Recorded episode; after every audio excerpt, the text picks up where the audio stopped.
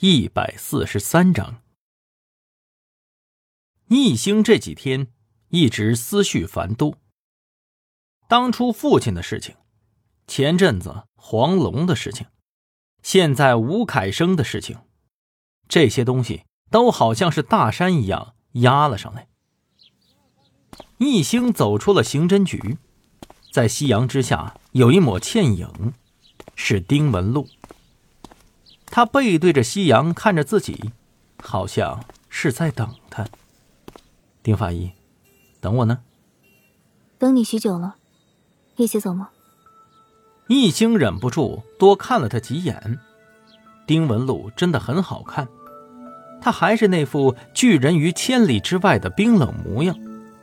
但奇怪的是，随着沐浴着夕阳，他面部的线条柔和了许多。似乎也温柔了一些。这么看着我做什么？呃，没有没有，我……我愿意的话，你走在前面，我走在后面便是。呃，不用不用不用，就是你太好看了。呃，咱们走吧。他没再多说什么，无视了周围八卦的目光，拉着他径直走了出去。两个人同行，却好似陌路。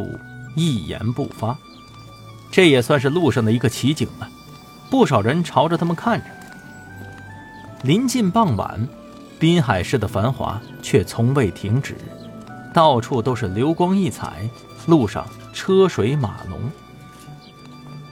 易星开口问道：“丁法医，恐怕不是你主动先来找我的吧？”丁文璐一愣，反问说道：“为什么这么说？”以你的性子，恐怕是做不出这种事儿来的。是不是李队长提出来的？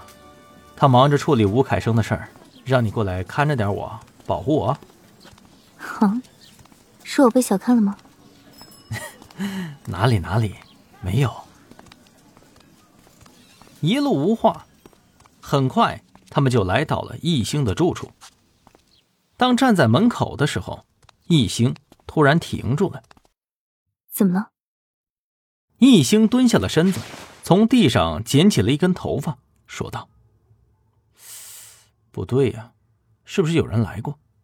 昨天我把袁鑫送去医院了呀。”丁文璐一脸严肃，立即屏住了呼吸。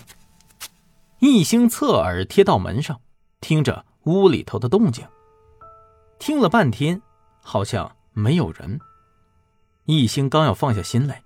却忽然又听到里面传出了“咚”的一声响。怎么样？丁文璐用口型问道。易星十分严肃的挤了一下眼睛，示意里面有动静。丁文璐立刻掏出了手机，通知李明耀，一边竖起了头发，做出战斗准备。易星比了一个准备的手势，然后猛地将钥匙塞了进去，咔啦一声，门开了。屋内并不凌乱，看不出有任何入侵的样子。一星扫视了一圈，示意丁文璐戒备，然后去开主卧室的门。结果，主卧里面并无异样。但问题是，主卧的门被打开以后，次卧突然传来了扑通扑通的声音。有人吗？易兴赶忙侧身，背靠着墙壁。猛地推开了次卧的门，结果次卧的窗户开着，地板上有一只玩具猴子正在啪嗒啪嗒的自己的地上爬。那玩具猴子的背上有一根细线，一直拉到了主卧的门后。这是什么意思呀？对方费劲摸到家里头，就为了给他送一个猴子吗？这个吴凯生到底想做什么？他应该很清楚，这样。是在消磨我们的耐心。丁文璐说着，蹲下捡起了玩具猴。哎，背面好像写了字。听闻罪恶克星又为患病的妹妹，十分心痛，特意送上了玩具猴以表慰藉。该死！丁文璐怒了，这完全就是威胁，而且是冲着袁心来的。